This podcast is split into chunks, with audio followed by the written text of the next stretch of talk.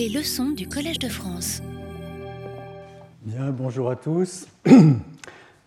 Donc euh, voilà le sixième cours de géométrie algorithmique que j'ai intitulé, et il faudra que je m'en explique, Espace des configurations. Donc en fait ce cours va être la, suite euh, du cours précédent euh, qui s'intéressait aux courbes et aux surfaces, à l'approximation au maillage des courbes et des surfaces. Euh, essentiellement, enfin presque exclusivement de, l'espace de dimension 3. Et donc aujourd'hui, euh, je voudrais parler de, triangulation, de maillage, d'objets de, plus grande dimension.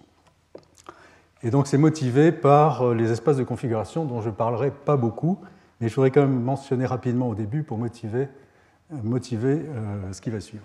Donc ce cours aurait pu aussi s'appeler topologie algorithmique, ou une introduction à la topologie algorithmique. Donc il sera suivi du séminaire d'Arnaud de Mesmet qui continuera dans cette ligne de, disons, sur un point de vue également très topologie algorithmique. Donc, euh, une première remarque pour faire un lien avec le premier, le premier des cours où je parlais des diagrammes de Voronoi on avait introduit euh, l'espace des sphères, c'est-à-dire un espace dans lequel les points représentent des sphères. Donc à chaque sphère ou boule centrée en, C de rayon R de l'espace de dimension D, on avait associé un point que j'appelle B chapeau de centre, qui a pour D premières coordonnées les coordonnées du centre, C, et pour D plus unième coordonnée, donc on est dans un espace de dimension D plus 1, euh, C carré moins R carré. Et donc ça avait permis de linéariser le problème de la construction des diagrammes de Voronoi et des triangulations de Delaunay, de les ramener à des problèmes d'intersection de demi-espace ou de calcul d'enveloppe convexe. Et on avait même associé une distance entre les boules dans cet espace. Donc on avait défini donc cet espace des sphères et une distance qui permettait de, euh, voir le problème sous un jour euh, plus simple du point de vue mathématique et algorithmique. Donc c'est un peu la même idée qu'on peut faire quand on s'intéresse aux mécanismes, au système physique de manière générale, donc euh, les mécanismes comme on le voit en haut, mais également les, molécules, qui sont deux exemples de, mécanismes dont on veut étudier le mouvement. Et donc si un robot, euh, comme on le voit sur l'image en haut à gauche, a euh, quatre articulations, eh bien sa position, ici un robot qui se déplace dans le plan, sa, position va être déterminée par la donnée de quatre paramètres, quatre angles. Et donc, l'espace des une configuration, c'est-à-dire une position du robot dans l'espace, ici dans le plan, va être caractérisée par la donnée de ces, de ces paramètres. Donc, l'espace des configurations, ça va être un espace dans lequel chaque configuration est euh, décrite par est un point, qui ici va être décrite par les valeurs de ces, de ces angles. Alors, il y a des configurations, des systèmes mécaniques plus compliqué, où il y a des, boucles, comme celui qui est à droite, donc il y a des contraintes qui s'exercent, et donc l'espace des configurations peut être un objet assez compliqué. Dans le cas des protéines, c'est évidemment un ensemble énorme d'atomes qui sont reliés entre eux par des liaisons chimiques, et donc là aussi, il y a des mouvements qui sont contraints par des, des liaisons différentes natures, et donc étudier l'ensemble des configurations, des conformations, d'une molécule, c'est quelque chose de très important, en particulier pour comprendre comment, euh, comment accrocher deux molécules ou bien trouver les positions stables, savoir quelles sont les différentes conformations stables d'une molécule. Voilà, donc euh, c'est très très rapidement euh, dire ce qu'est un espace des configurations. Donc il y a un problème que les gens de la géométrie algorithmique ont regardé dans les années 90, sur lequel je ne vais pas beaucoup insister, mais juste pour mémoire, c'est celui qu'on appelle du problème de déménageur de piano. Donc qu'est-ce que c'est? C'est un problème de... On a un piano qu'on veut, euh, veut déplacer d'une position initiale à une position finale. Et comme vous le savez, euh, si vous avez euh, déjà transporté un piano, c'est très difficile. C'est un problème qui peut être très contraint. Et donc trouver une trajectoire, c'est un problème, un problème difficile. En général, c'est en plus dans l'espace de dimension 3 que les choses se passent, donc c'est encore plus difficile s'il y a par exemple un escalier compliqué. Donc, euh, dans le plan, pour rester sur le cas le plus simple, il y a trois paramètres qui vont caractériser la position du piano, deux paramètres de translation, un paramètre d'orientation. Donc l'espace des configurations ça va être euh, un espace de dimension 3. Et trouver une trajectoire qui mène d'un point à un autre, euh, ça va être trouver une courbe qui mène d'une position de départ à une autre en évitant les obstacles. Donc les configurations qu'on appellera libres sont celles qui correspondent à des positions pour lesquelles le piano n'est en collision avec aucun des obstacles. Donc, si le piano ne se déplace qu'en translation, le problème est très simple. Donc là, c'est un piano droit, euh, rectangulaire, bleu, et vous avez un seul obstacle qui est le triangle. Donc vous remplacez l'espace des configurations va être de dimension 2, puisqu'il n'y a que deux translations, x et y. Et donc l'espace libre, l'espace libre qu'on voit sur la droite, ça va être euh, euh, l'ensemble de toutes les positions d'un point de référence du piano, donc le point rouge ici, tel que si le point rouge est à l'extérieur de cette zone agrandie, de, la, partie bleue, le piano euh, ne sera pas en collision avec l'obstacle. Donc on agrandit l'obstacle, une somme de Minkowski, et donc l'espace libre, l'ensemble des configurations, c'est-à-dire des positions du point rouge, tel qu'il n'y a pas de collision entre le piano et le triangle, c'est l'ensemble des points qui sont à l'extérieur de cette zone, de ce triangle agrandi de la zone bleue. Donc dans ce cas-là, l'espace des configurations est de dimension 2, c'est les translations.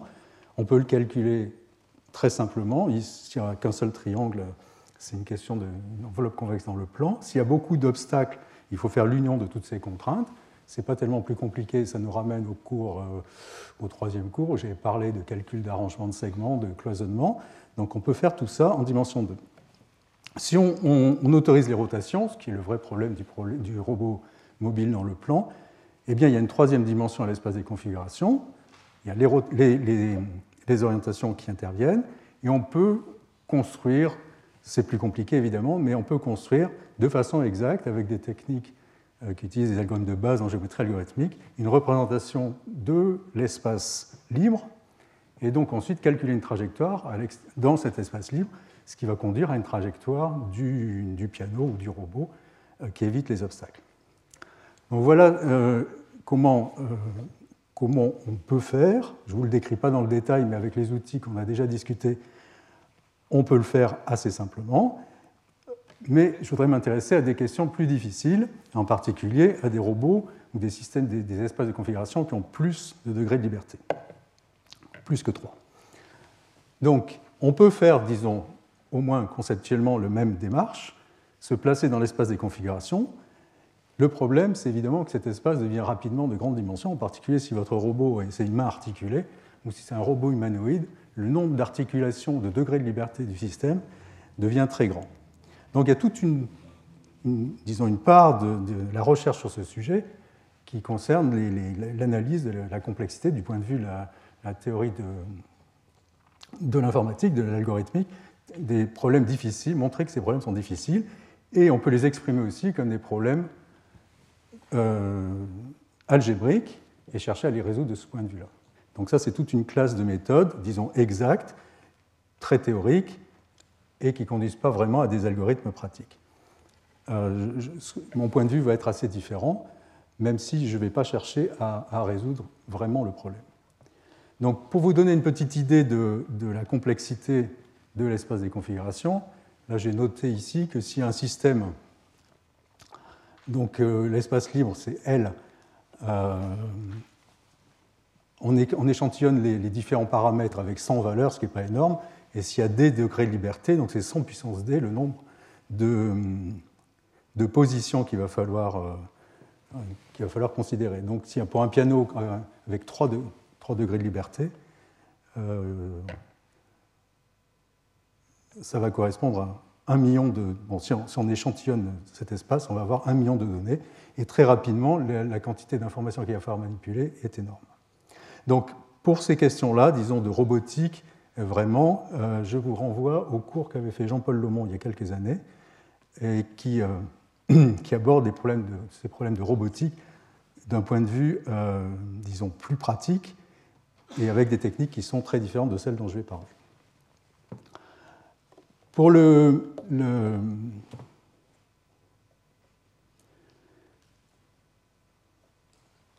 pour les molécules, le problème est un peu le même. Donc on cherche donc un problème classique, c'est le problème du docking. On cherche, on a une petite molécule, typiquement un médicament.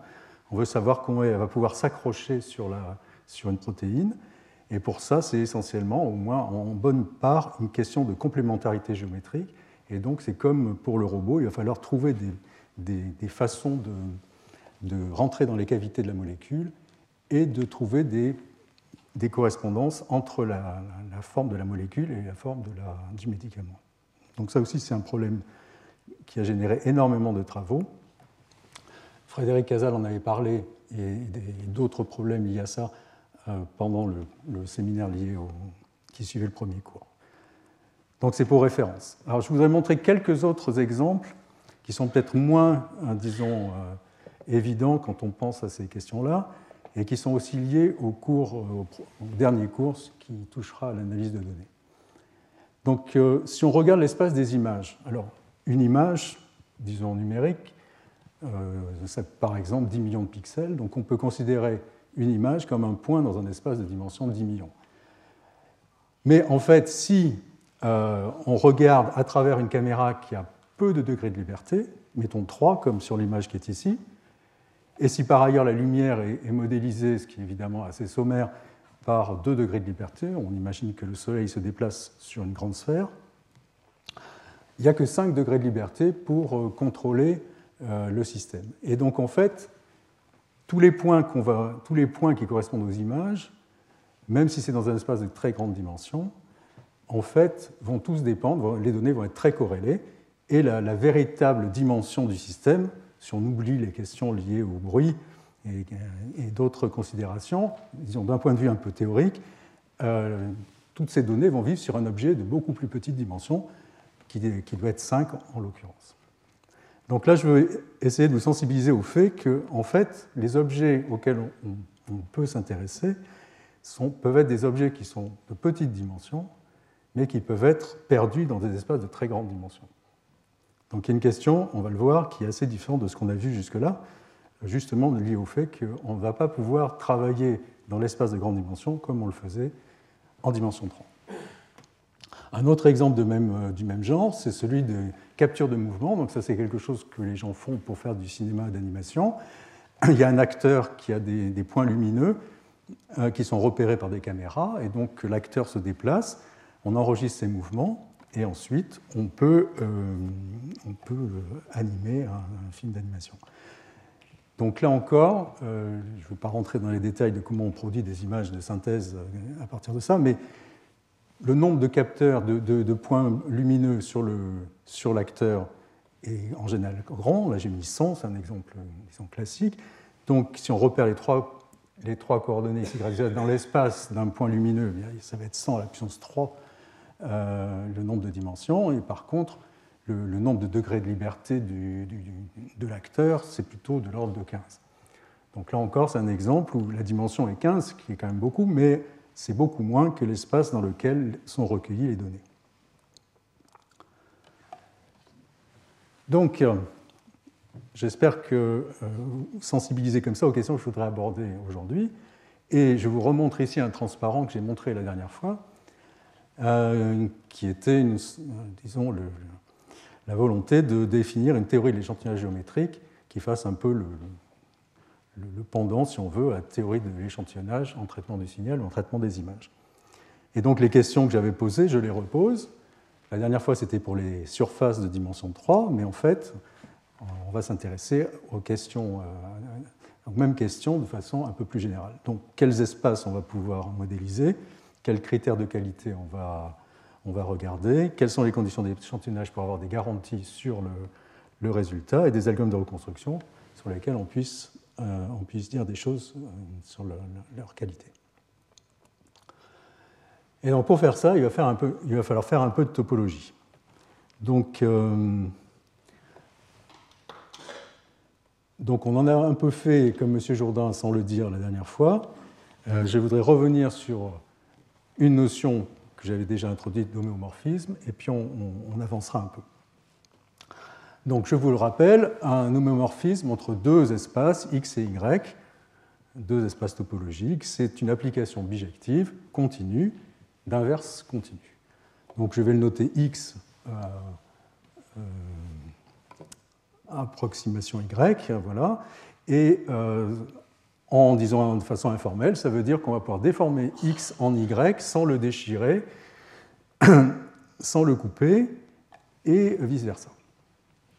D'accord? Donc c'est ce qui est illustré à droite avec le mug qui se transforme en un, en un beignet. Euh, et voilà, donc les deux sont homéomorphes. Puis une notion qui va nous intéresser aussi, c'est celle de plongement, c'est-à-dire on va dire que f est une application d'un espace x dans un espace y est un plongement si c'est un homéomorphisme sur son image. C'est-à-dire que euh, ce n'est pas une, bijection, donc ce n'est pas nécessairement surjectif, mais par contre, c'est une transformation injective continue, et donc c'est une bijection sur son image. D'accord? Donc ça, c'est une notion qui va nous intéresser aussi par la suite.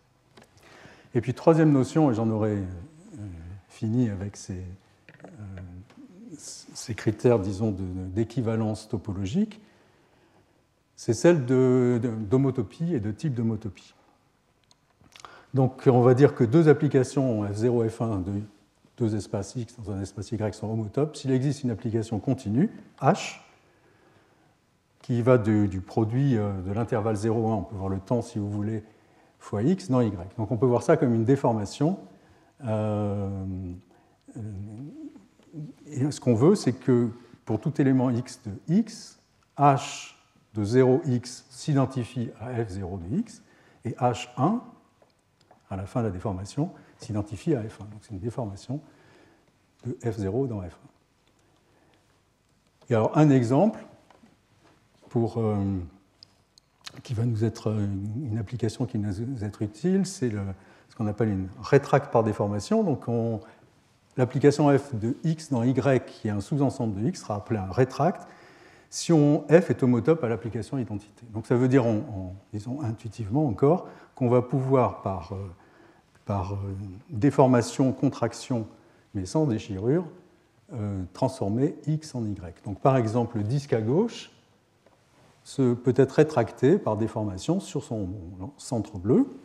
De la même façon, de façon analogue, l'anneau rouge sur la droite peut être déformé sur le cercle mais on ne peut pas évidemment euh, rétracter le cercle, l'anneau sur, sur un point. Et une petite euh, une généralisation de ça, disons là, le rétract, c'est quand on part d'un ensemble pour aller dans un autre qui est un sous-ensemble du premier. On peut faire ça de manière générale, et donc c'est ce qu'on appelle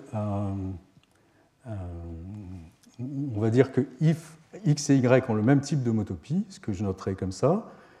S'il existe deux applications continues, f de x dans y et g de y dans x, telles que la composition des deux est homotope à l'application identité dans, l'espace correspondant.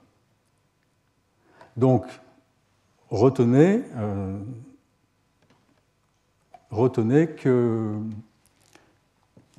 avoir le même type d'homotopie, caractérise la topologie d'une certaine façon, elle préserve en particulier les trous, mais euh, les composantes connexes, mais par contre pas la dimension. Donc c'est moins fort que, que l'homéomorphisme, et donc c'est deux notions qu'on va chercher à utiliser et euh, caractériser le résultat. Euh, évidemment, comme cette notion est moins forte, on espère qu'on pourra la capturer avec des conditions moins fortes aussi. Dernier point, on va dire qu'un ensemble est contractible s'il a le même type d'homotopie qu'un point. D'accord? Donc c'était le cas, c'est le cas du disque qui est en haut. Donc un disque est contractible, l'anneau qui est ici ne l'est pas. Alors après ce, rappel disons, des notions, de deux notions essentielles et de base en topologie, je voudrais introduire un objet qui est également central, qui est en fait proche de ce qu'on a déjà vu euh, quand on a triangulé les surfaces de l'espace dimension 3, qui est la notion de complexe implicial. Donc l'idée, c'est de représenter la topologie d'un objet par une structure combinatoire. Et donc c'est évidemment très utile quand on va faire de, de l'informatique et des algorithmes, parce qu'on va avoir une structure de données qu'on va pouvoir manipuler et qui va caractériser la forme, la topologie des objets auxquels on s'intéresse. Donc ça se définit de la manière suivante. Donc euh, c'est une structure abstraite. On a un ensemble fini, V, pensez à des points, c'est ce qu'on va utiliser par la suite, et puis un complexe simplicial, donc sur V, c'est un ensemble fini de sous-ensembles de V, c'est-à-dire un sous-ensemble de points, qu'on va appeler les simplexes, par référence aux simplex qu'on a vu euh, euh, la dernière fois, aussi des faces, et qui vérifie deux propriétés très simples. La première, c'est que les, éléments de V, les points, euh, appartiennent au complexe, on va appeler ça les sommets du complexe, et puis si donc si un sous-ensemble tau est dans le complexe, et si sigma est un sous-ensemble de tau, alors sigma est aussi dans le complexe. Comprendre, si vous avez un, pensé à un simplex géométrique, si vous voulez, c'est la situation qui est, qui est ici, donc c'est un, un tétraèdre. Si un tétraèdre est dans le complexe, alors ses faces, les triangles, les arêtes et les sommets en font aussi partie. Alors cette notion a été introduite par Henri Poincaré, donc euh, elle doit sembler à ceux qui l'ont jamais vue euh, tout à fait euh, simple, mais elle est en fait très efficace. Et donc je vais vous montrer un exemple de complexe simplicial qui va être particulièrement utile, c'est celui euh, qui est défini comme le nerf d'un recouvrement. Donc, de quoi il s'agit? Donc, on a ici un objet jaune, on le recouvre par des, voilà, ces patatoïdes, et on va regarder comment les patatoïdes, ou leur intersection avec l'objet jaune ici plutôt, euh, s'intersectent. Donc, si deux, si deux patatoïdes s'intersectent, on va tracer une arête entre les deux. Si trois patatoïdes euh, s'intersectent dans l'objet jaune, on va, par exemple, le bleu, le vert et le mauve ici, on va construire le triangle correspondant. D'accord? Etc. S'il y avait quatre patatoïdes qui ont une intersection en commune, on tracerait le tétraèdre correspondant. Donc je parle de triangle, de tétraèdre, mais pensez que c'est juste la structure combinatoire qui nous intéresse. Donc vous avez à droite le. Donc on appelle ça le nerf. Vous avez à droite le nerf de, du recouvrement de l'objet jaune par les patatoïdes sur la gauche. Et il y a un théorème très important de Jean Leray, qui était professeur au Collège de France il y a quelques années, qui, euh, qui dit que si les éléments du recouvrement sont contractiles, c'est-à-dire chaque, chaque, chaque morceau du recouvrement et puis également les intersections de A2, 3, 3, etc., sont tous contractiles, à ce moment-là, le nerf et l'union des boules ont le même type d'homotopie. Donc en fait, on le voit sur la figure, l'objet jaune qui est sur la gauche a le même type d'homotopie que l'objet combinatoire qui est sur la droite. En particulier, le trou qui était ici, dans l'objet jaune, est repéré ici par un triangle sans que les arêtes du triangle, il y a un cycle, les arêtes du triangle y sont, mais le triangle lui-même n'y est pas. D'accord Donc c'est ça qui caractérise le fait qu'on a bien capturé le type d'homotopie. Une façon d'appliquer ça, c'est de l'appliquer au cas du, de points de l'espace euh, de dimension D et d'associer au point, donc ça, ça va être une,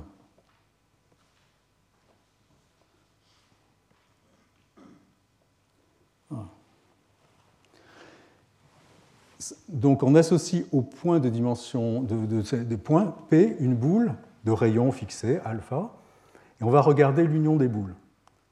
Donc l'union des boules, c'est des objets convexes, donc l'intersection d'un nombre quelconque de ces boules est un objet convexe également, donc contractile, et donc le théorème du nerf s'applique. Et donc ce que dit le théorème du nerf dans, ce cas-là, c'est que le complexe de Check, c'est son nom, euh, a le même type de motopie que l'union des boules. Donc ça, ça va être très utile parce que ça relie un objet géométrique, l'union des boules, à un objet combinatoire, le nerf. Donc on va pouvoir calculer euh, la, topologie sur l'objet combinatoire associé à cette union de boules. Reste à savoir, c'est l'intuition, si l'union de boules est une bonne approximation de l'objet qu'on avait euh, échantillonné. On comprend que ça devrait être le cas, et c'est effectivement ce que ce que je vais vous montrer. Donc en fait, voilà un algorithme de reconstruction de forme géométrique qui va être très général. Donc là, je dois faire une petite parenthèse. la, dernière fois, Pierre Allier vous avait donné un séminaire sur la reconstruction de surface. Donc c'était avec une variété de techniques, mais c'était essentiellement, je pense même exclusivement, limité à des surfaces de R3, et ça utilisait le fait que les surfaces de R3 sont de dimension 2 dans un espace de dimension 3. Donc on dit la codimension est 1. Et donc, euh, si on se place dans un espace de plus grande dimension, les objets vont avoir, et que les objets sont de petite dimension, la codimension va être beaucoup plus grande. Et donc, ces techniques-là ne peuvent pas marcher. Donc là, ce que je vais vous présenter, c'est quelque chose qui marche dans le cas général. Donc, vous avez ici, donc voilà l'intuition euh, qu'on veut, qu'on veut préciser. À gauche, un nuage de points, l'échantillon. Et à droite, on va remplacer les points par des boules de rayon alpha, donc je note ça P plus alpha. Et ce qui, a été montré de plusieurs façons, avec des variantes, c'est des, des, théorèmes de reconstruction qui disent la chose suivante. Si l'objet, je vais préciser ce que c'est, est bien échantillonné, si le, et si le paramètre alpha est bien choisi, à ce moment-là, l'objet P plus alpha, l'union de ces boules centré sur les points de rayon alpha, a le type d'homotopie de l'objet qui a été échantillonné. Alors, plus précisément, il y a deux résultats. Un qui est dû à Nyogi, Smail et Weinberger, qui regarde le cas d'une sous-variété. Pensez à une surface, je reviendrai sur cette question euh, un peu plus tard, mais disons une surface, mais en toute dimension, de portée.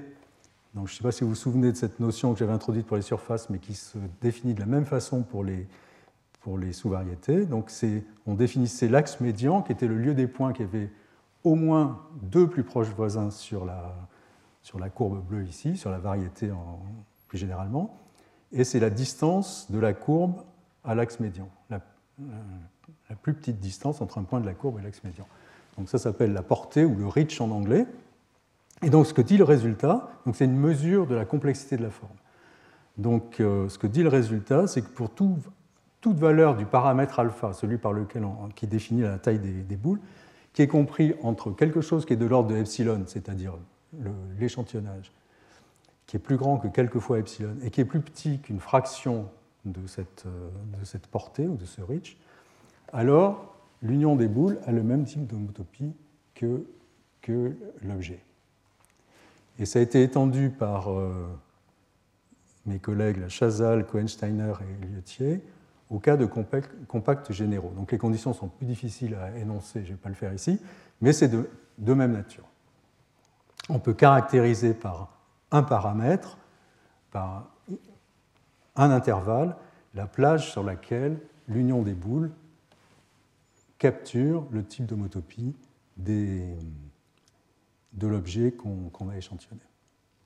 Et puis dernier point, Quentin Mérigot a étendu ces résultats au cas de données bruitées J'y reviendrai probablement à mon dernier cours. Disons, pour le moment, on se contente de, des données sans bruit. Et donc voilà la démarche. On part d'un objet euh, qu'on échantillonne, donc on part d'un objet, disons, continu, on l'échantillonne sous forme d'un nuage de points, on construit une union de boules, et ce qu'on va faire, c'est qu'à partir, de cette union de boules, on construit le complexe de Check dont j'ai parlé juste avant. Donc c'est un jeu entre le discret et le continu euh, qui, est, intéressant. On part d'un objet continu, on, on l'échantillonne, on en construit un objet euh, continu, un autre objet continu qui est l'union des boules, qu'on représente par une structure combinatoire qui en capture le type d'homotopie.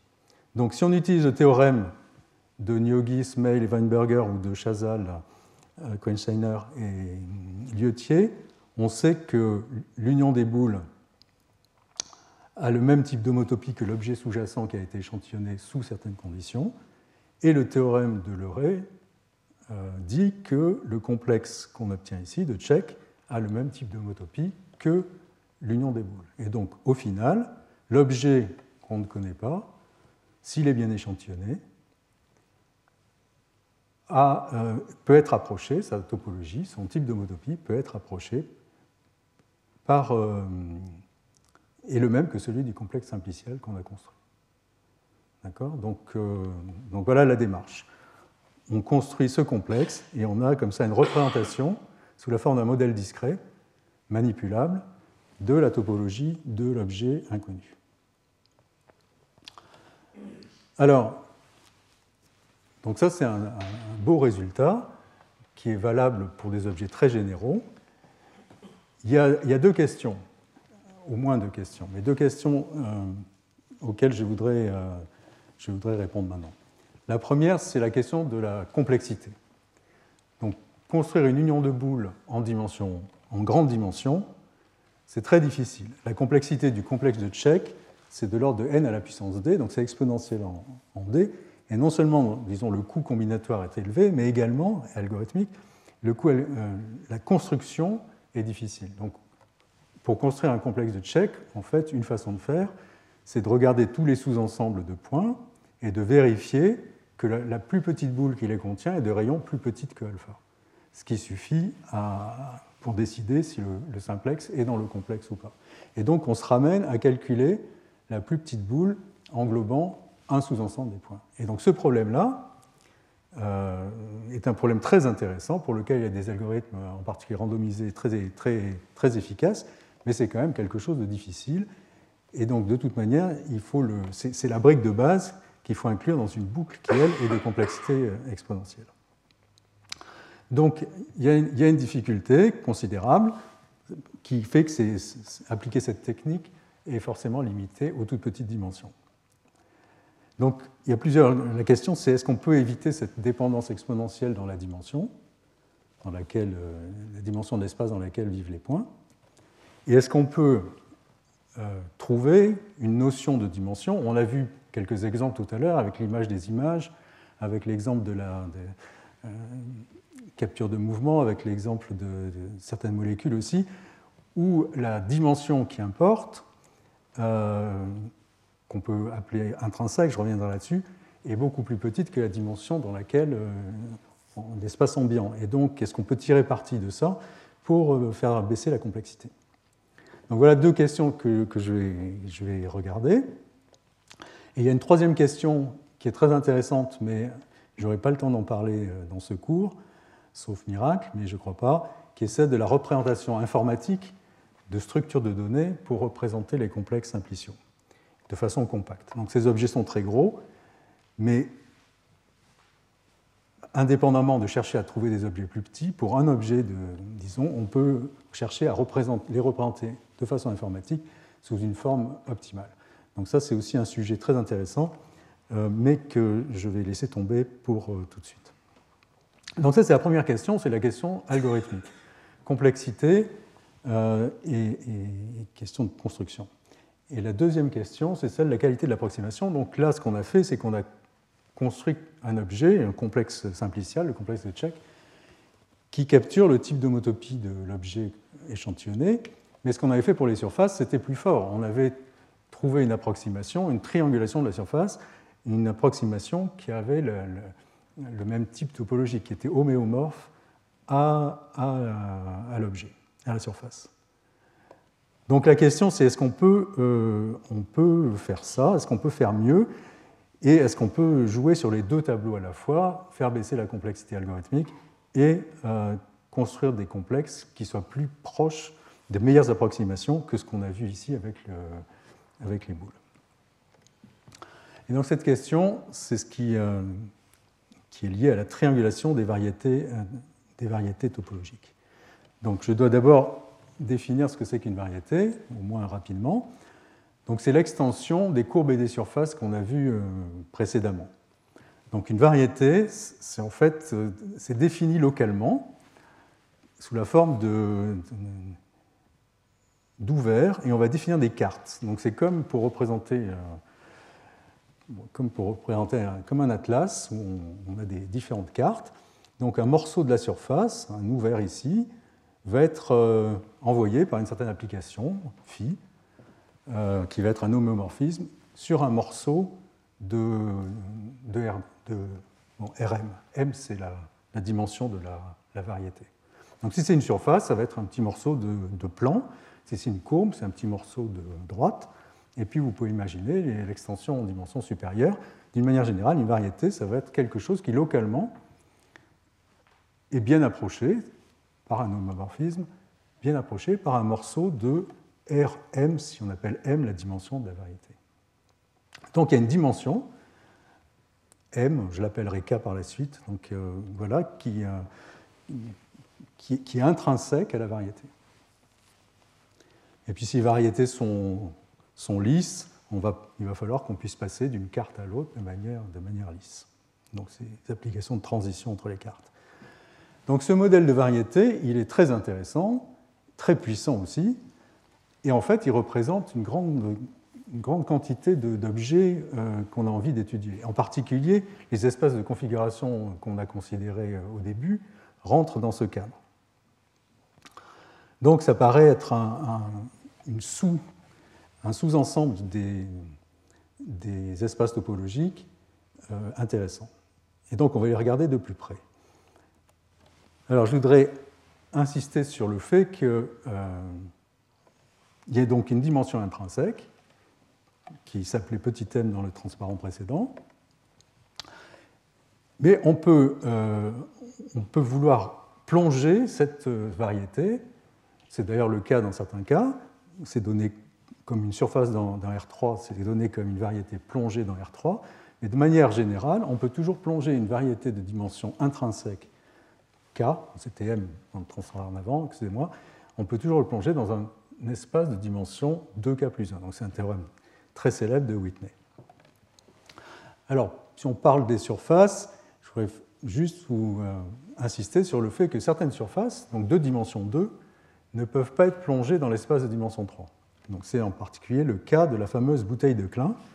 Alors pour ceux qui n'auraient jamais vu une bouteille de Klein, je vous explique comment on la construit. Donc il faut regarder le petit carré qui est en bas. Et donc euh, si je recolle les deux côtés, droite et gauche, du carré, donc les deux côtés rouges, si je les recolle, j'obtiens un cylindre. D'accord? Vous imaginez la figure si je recolle maintenant les deux côtés bleus, vous voyez que les flèches sont inversées. Donc ça veut dire que je vais les recoller, mais en, changeant l'orientation des deux côtés. Donc je vais obtenir ce qui est juste en dessus et qui est le ruban, de Mobius. Et maintenant, donc, si je recolle les deux côtés droite et gauche sans changer l'orientation et les deux côtés bas et haut sans changer l'orientation, j'obtiens un tore, c'est la figure qui est à gauche. Mais si je le fais en gardant l'orientation pour les côtés verticaux rouges et que je change l'orientation pour les côtés bleus, je vais obtenir la bouteille de Klein. D'accord Vous voyez la, figure. Et donc, cette construction ne peut pas se faire dans l'espace de dimension 3 sans, sans qu'il y ait d'auto-intersection dans la, dans la surface. Et euh, ce n'est pas juste une construction mathématique euh, intéressante, c'est aussi quelque chose qu'on va observer dans la nature, si je peux dire. Donc j'ai deux exemples de ça. Euh, ici, c'est l'étude des images naturelles. Donc euh, des gens très célèbres d'ailleurs se sont intéressés à quelle est la structure de l'espace des images naturelles. Donc on prend des images et on cherche à comprendre. Donc une image, tout le monde comprend que ce n'est pas une matrice euh, aléatoire. Il y a, même si elle est très compliquée, il y a une certaine structure dans cette image. Et comprendre la structure des images, c'est évidemment un problème très intéressant et très important. Et donc, euh, ce qui a été fait dans les articles que je cite ici, c'est quelque chose de très simple, caricatural par rapport au problème, mais qui est la chose suivante. On regarde des petits patchs, des matrices 3-3, et euh, pour lesquels il y a des contrastes. C'est-à-dire il y a, un, contour, le bord de quelque chose dans l'image. Et donc c'est pour ça qu'il y a toujours une ligne. Comme on regarde qu'un petit morceau, ça va être une ligne, blanche ou noire, avec deux couleurs, donc c'est des images noires et blanc. Donc il y a, voilà les différentes euh, possibilités. Disons, euh, la diagonale est blanche et puis en haut et en dessous c'est noir, ou bien en bas c'est noir, en, dessus c'est blanc, etc. Bon, il y a un certain nombre de possibilités, et ici vous faites tourner la figure. Et donc ce que vous voyez, c'est qu'en fait, ce qu'on a fait là, c'est la même chose que le petit carré de précédent, et vous voyez que cette, cette figure ici se retrouve ici, donc ici on recolle les deux côtés, donc c'est périodique, et on recolle les deux côtés sans changer l'orientation, et puis ici, par contre, ce, carré avec la diagonale incliné comme ça, se retrouve ici. Et donc, en fait, on a permuté l'orientation des deux côtés euh, à gauche et à droite. Et donc, en fait, ce qu'on a fait, c'est qu'on a fait une bouteille de Klein. Donc voilà apparaître une bouteille de Klein dans, des images naturelles. Bon, s'il y a des spécialistes d'images, il faut excuser ces caricatures, mais c'était quand même une tentative d'explication, disons, théorique de la, la, structure de cet espace des images naturelles. Un autre exemple dans lequel on retrouve aussi une bouteille de Klein, absolument n'a rien à voir, mais c'est l'étude d'une petite molécule qui s'appelle le cyclooctane, donc C8H16, 8 atomes de carbone et 16 atomes d'hydrogène. Donc une conformation, une configuration de cette molécule, ça va être la donnée des, coordonnées x, y, z de chacun des atomes. Donc on va être en dimension 72, 24 atomes et 3 coordonnées par atome. Donc on peut voir ça comme donc les différentes, donc on peut analyser par, euh, par euh, dynamique moléculaire, on peut, on peut produire des, conformations qui respectent, bon, il y a beaucoup de contraintes chimiques que je ne décris pas évidemment, mais les liaisons entre atomes euh, sont fixées ici, et les angles également, il y a seulement les, torsions autour des liaisons qui sont, qui sont possibles. Donc c'est un modèle un peu simplifié. On peut montrer que cet objet, l'espace des configurations, a 2 degrés de liberté. Donc en fait, c'est une surface qui va être perdue dans cet espace de dimension 72. Donc voilà un autre exemple de, de, surface, donc d'objet de petite dimension intrinsèque, qui est naturellement, disons, produit dans un espace de grande dimension. Ça, c'est un article de chimiste là, assez récent. Et donc, ce qu'ils ont montré, en utilisant des techniques que je vais, vous, je vais discuter par la suite, c'est qu'en fait, euh, cette surface, c'est pas une surface, il y a deux surfaces, une sphère et un sablier qui en fait une, enfin une sorte de sablier qui est en fait une bouteille de Klein. Donc en fait, il y a une structure compliquée, une topologie compliquée dans cet objet, et ça a permis d'analyser les champs d'énergie de cette, molécule qui est, une molécule très importante parce qu'elle intervient dans, l'industrie chimique de, beaucoup de façons.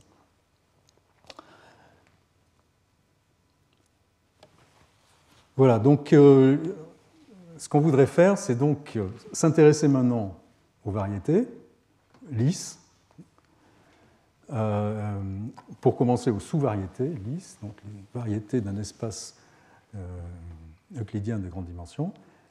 Et euh, par contre, ce qu'on veut, c'est en trouver une triangulation. Donc, euh, je vais discuter ça plus, loin, mais une représentation sous forme d'un complexe simplicial homéomorphe à la variété. Donc, comme on avait fait dans le cas des surfaces de, de, R3, où on produisait ce genre de, modèle sous forme de triangulé, qui, euh, qui était une approximation euh, homéomorphe de l'objet de départ.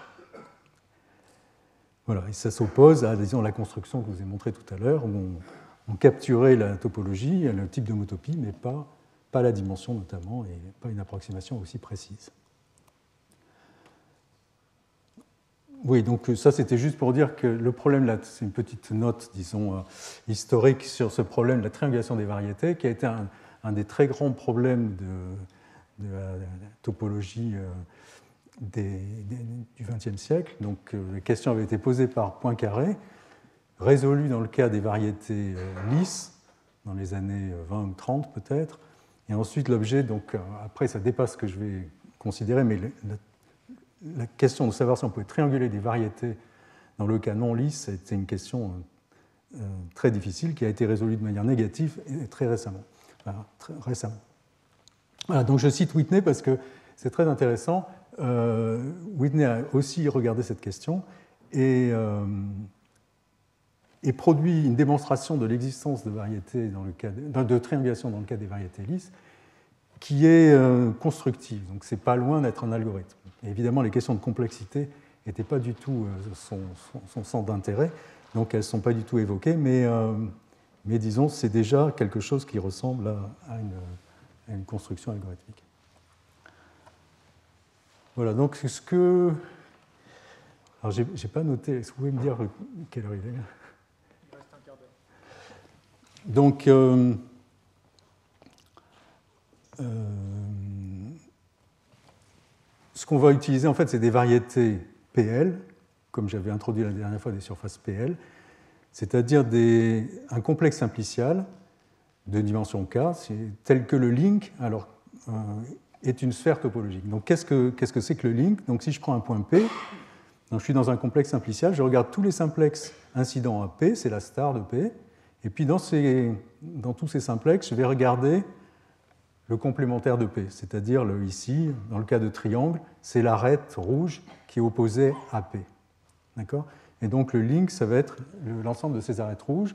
Et donc si le link, dans le cas 2D, ça va être un, cycle, dans le cas 3D, ça va être une sphère déformée, topologique, et de manière plus générale, ça sera une sphère de dimension K. D'accord? Donc il faut que pour chacun des sommets, on ait cette propriété. Et c'est ça qu'on va chercher qu'on va chercher à reconstruire. Donc, euh, euh, et pour faire ça, on va revenir aux triangulations de Delaunay. Donc, il y a plusieurs problèmes. Le problème, c'est encore une fois la complexité. Donc, on a vu que la complexité de la triangulation de Delaunay est exponentielle. Donc, il faut éviter de construire une triangulation de l'espace de dimension d.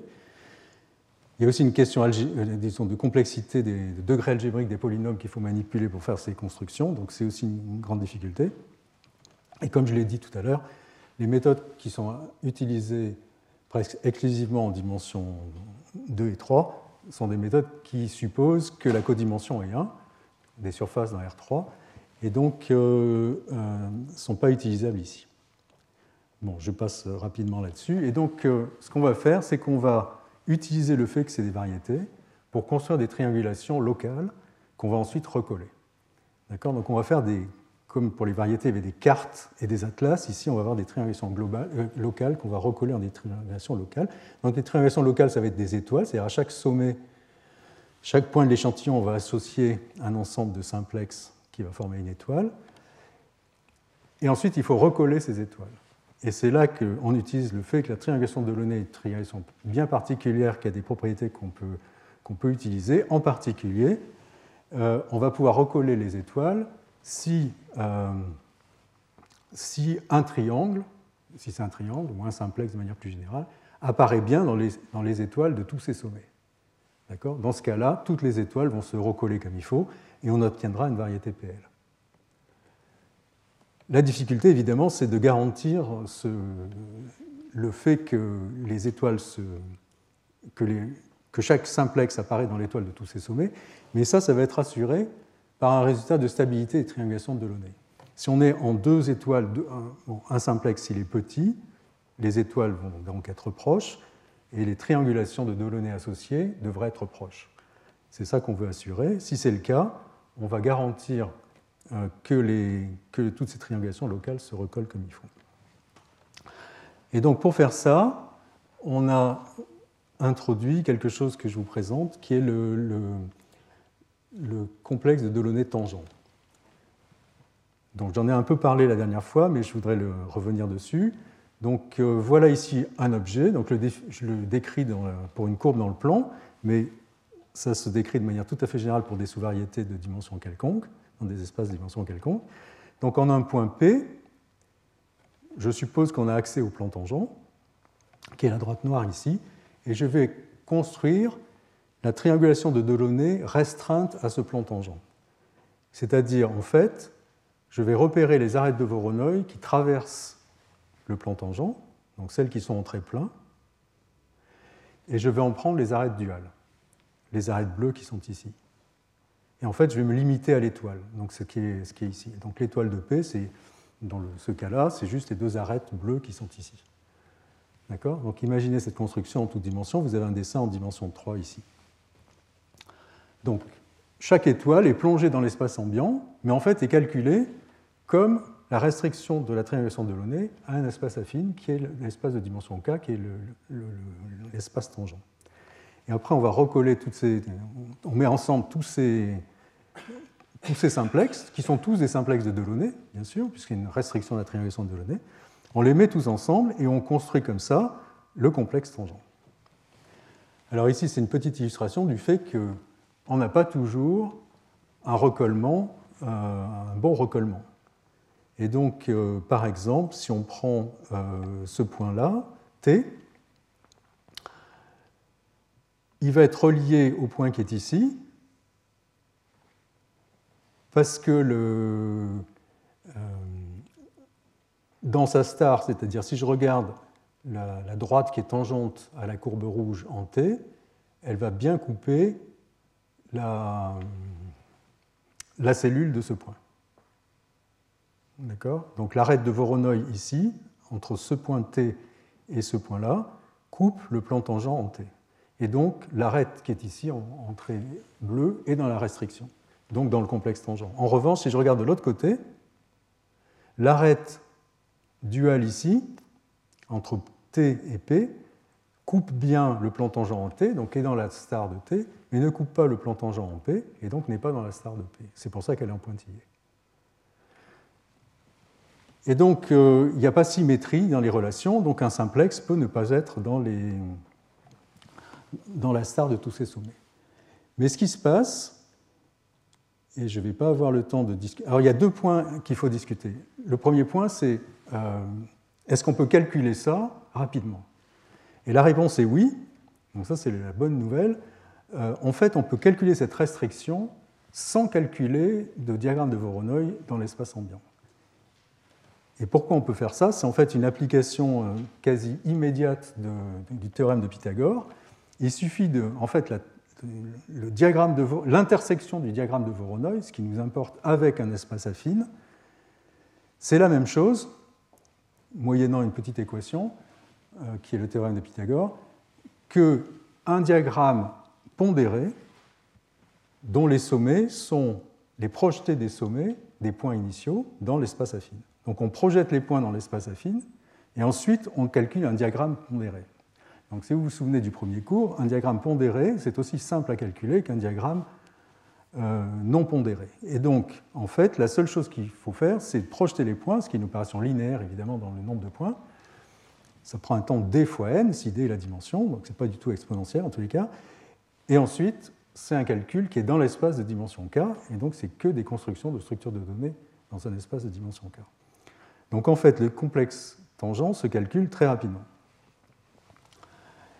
Et euh, l'autre point, et là je ne vais pas avoir le temps de vraiment discuter ça, mais c'est que euh, quand est-ce qu'on a une incohérence entre les stars, c'est-à-dire quand est-ce qu'un simplex est vu dans la star d'un de ses sommets mais pas dans celle d'un autre, c'est la, situation qu'on voit ici. On a deux points qui sont proches parce que les simplexes sont petits si l'échantillon est suffisamment dense. Donc, si les, les simplex eux-mêmes sont épais, qui était aussi une notion intéressante euh, la dernière fois, les, les plans tangents, donc, si les points sont proches, les plans tangents sont proches, et si le simplex est épais, euh, l'espace normal à ce simplex va être euh, proche d'être orthogonal au plan tangent. Et donc, en fait, les points d'intersection ici de l'espace normal, c'est-à-dire la face de Voronoi, en fait, avec les deux plans tangents, vont être des points qui sont proches. Et donc, dire que le simplex est dans une, dans une star et pas dans l'autre, c'est dire qu'il a une boule centrée sur le plan tangent de l'un et qui est vide, c'est une boule de Delaunay, et une boule centrée sur le plan tangent de l'autre, et les deux centres sont très proches, comme on vient de le voir, qui n'est pas vide. Et donc ça veut dire qu'il y a, euh, en plus des sommets du simplex tau, un autre point, P ici, qui va être dans la différence symétrique des deux boules. Et comme les deux boules sont proches, ça veut dire que ce taux plus ce nouveau point P va former un simplex de dimension K plus 1, presque, euh, dont les points sont presque cocycliques, cosphériques. Et donc, on est ramené à une question qu'on a déjà vue, qui est celle de la protection des simplexes de Delaunay. Donc, si on sait protéger la triangulation, qu'on peut faire avec les techniques de perturbation, à ce moment-là, on va assurer que ces simplexes, il n'y a pas de situation de presque quasi-cosphérique, donc il n'y a pas ces ambiguïtés sur les, sur le, sur les simplexes, et, les, et toutes les étoiles vont se recoller comme il faut. Et donc voilà le résultat, au final. Si on a une variété, une sous-variété euh, de dimension k de portée positive, de reach positif, euh, une sous-variété de RD, et si on a un, échantillon suffisamment dense et séparé, un epsilon net, pour un epsilon suffisamment petit, Et si on connaît le plan tangent en chaque point de dimension k, à ce moment-là, M chapeau est une variété PL. Alors c'est une conséquence immédiate de ce que je viens de dire. Si les, triangulations euh, sont protégées, le recollement va se faire comme il faut, et dans chaque, euh, dans chaque plan tangent, on a une triangulation d'un espace euh, euclidien, et donc le link est bien une, sphère. Donc on a répondu à la question. Il reste à vérifier, ce qui n'est pas une partie très simple, mais qui, suit quand même sans, difficulté majeure, qu'en fait le résultat est bien une variété PL homéomorphe à la variété de départ. Et donc au final, ce qu'on a fait en faisant ça, c'est reconstruire une approximation M chapeau, variété PL, homéomorphe à M, en un temps qui est linéaire en D, parce que la seule chose qu'on a faite, c'est projeter dans les espaces tangents, et exponentielle en K, mais on ne peut pas espérer faire mieux, puisque le nombre de points dans échantillon qu'il faut dans un espace dimension K pour un net, c'est, va être exponentiel en K. Alors voilà, donc ça, a été, programmé en fait, et euh, ici je vous montre quelques exemples sur une surface de Riemann qui est plongée dans R8. C'est des données qui ont été fournies par euh, Aurélien Alvarez, qui est un mathématicien qui s'intéresse à des conjectures sur ce type de surface. Et donc il a pu conforter euh, sa conjecture. Donc évidemment, c'est très difficile de visualiser une surface dans R8. Donc là, c'est des projections dans R3. Donc c'est des surfaces lisses, hein, mais la projection fait qu'elles paraissent plus compliquées qu'elles ne sont en réalité. C'est la même les deux figures représentent la même Non, non, non, non, non. Il y, a, il y a toute une. Oui, j'aurais dû mettre deux surfaces de Riemann. Donc c'est toutes des surfaces de Riemann plongées dans R8, mais ce n'est pas la même. En fait, il s'intéressait au genre. Et ici, c'est le, c'est le cyclooctane. Euh, voilà, donc c'est une triangulation. Bon, je ne mettrai pas ma main au feu que cette triangulation est correcte, mais c'est une, triangulation de l'espace des conformations projetées dans l'espace dimension 3. Alors, euh, quelques remarques pour finir. Euh, je vous ai parlé l'algorithme que j'ai présenté ici, c'est euh, s'appliquer aux sous-variétés de l'espace RD. Ce qu'on peut montrer de plus, si vous vous souvenez de ces. On avait introduit pour les surfaces la restriction de la triangulation de à une surface, donc on peut définir aussi la restriction à une variété. Donc c'est exactement comme ce que j'ai fait pour l'espace tangent, si ce n'est que c'est la variété elle-même. Et donc sous les mêmes conditions de protection, on a que euh, cette, triangulation est la même que la triangulation du complexe tangent. Et c'est également la même si vous, euh, utilisez vous définissez la triangulation de, de géodésique, c'est-à-dire le nerf du diagramme de Voronoi pour la métrique sur la surface. On s'est également intéressé au cas d'une variété riemannienne, donc sur laquelle c'est équipée d'une métrique. Donc en chaque point, on a une métrique. Et on peut là aussi définir le diagramme de Voronoi pour cette métrique, c'est assez facile, et puis ensuite trouver des conditions pour lesquelles euh, le nerf de euh, ce diagramme de Voronoi soit euh, une triangulation de la variété. Donc c'est possible sous les mêmes types de conditions. Il faut que l'échantillon soit dense et, que et, protégé, que la triangulation soit protégée. Donc et, les techniques sont, très voisines. Au lieu d'utiliser la projection dans l'espace tangent, on va utiliser l'application exponentielle, qui est une façon de passer de la variété à des espaces euclidiens. Donc, moyennant les mêmes genres de techniques, on peut faire ça. Et ce que je voudrais aussi souligner, c'est contrairement à ce qui a été écrit dans de nombreux articles, euh, la densité seule, une condition seulement sur la densité de l'échantillon ne suffit pas à prouver l'existence d'une triangulation de Delaunay. Donc, euh, la protection est une façon de contourner cette difficulté. Mais on a un contre-exemple qui montre que ce n'est pas possible de uniquement supposer que ce soit suffisamment densément échantillonné pour y arriver. Enfin, je voudrais montrer quelques résultats récents d'un étudiant euh, sur des maillages anisotropes, donc, euh, qui est lié à ces triangulations riemanniennes. Donc, les maillages anisotropes, c'est des maillages pour lesquels on, veut que les, mailles, les éléments, les simplexes, aient des directions privilégiées qui sont liées évidemment au phénomène qu'on veut étudier. Donc un maillage anisotrope, ça, intervient dans des applications aussi variées que euh, les, calculs scientifiques, enfin, les simulations numériques, la simulation également d'écoulement dans le cerveau, les, ici les tomahawks, les, plasmas. Donc dans beaucoup d'applications, il y a des directions privilégiées et les prendre en compte dans le maillage, c'est très important parce que ça permet de faire des maillages qui vont approcher correctement la solution sans avoir à dépenser euh, énormément, d'avoir énormément de sommets à mailler de façon trop, trop dense. Donc voilà, juste pour finir, deux images. Donc ici, vous avez la, la métrique qui est définie comme une matrice à partir d'une matrice symétrique définie positive définie en tout point x du domaine. Et la distance est définie euh, comme ça. Donc voilà la distance et voilà le diagramme de Voronoi construit, une approximation du diagramme de Voronoi construite pour cette métrique. Donc il y a le travail de thèse de Maël Rouxel-Labbé. Et voilà, le, donc la difficulté, c'est pas tellement de construire ce diagramme, ça c'est une, une, question de calcul, mais il n'y a pas de difficulté euh, sur l'existence de ce diagramme. Par contre, sur l'existence de la triangulation, il y, en a, une, et donc voilà là, ici l'illustration programmée du fait qu'on a des conditions qui garantissent que le dual, le nerf, est bien une triangulation. Et c'est également possible de faire ça en prenant comme tenseur de courbure, le, comme, comme, comme, métrique le, tenseur de courbure. Donc vous avez ici des exemples de, maillage de surface. Vous avez le diagramme de Voronoi au centre, et puis des triangulations à différents euh, niveaux d'échantillonnage à droite et à gauche. Voilà, donc euh, j'ai oublié de mettre en marche mon chronomètre, mais je crois que mon temps est, épuisé. Donc euh, voilà, je ne sais pas si vous avez quelques questions, sinon je vais passer la parole à Arnaud. Retrouvez tous les contenus du Collège de France sur www.colège-2-france.fr.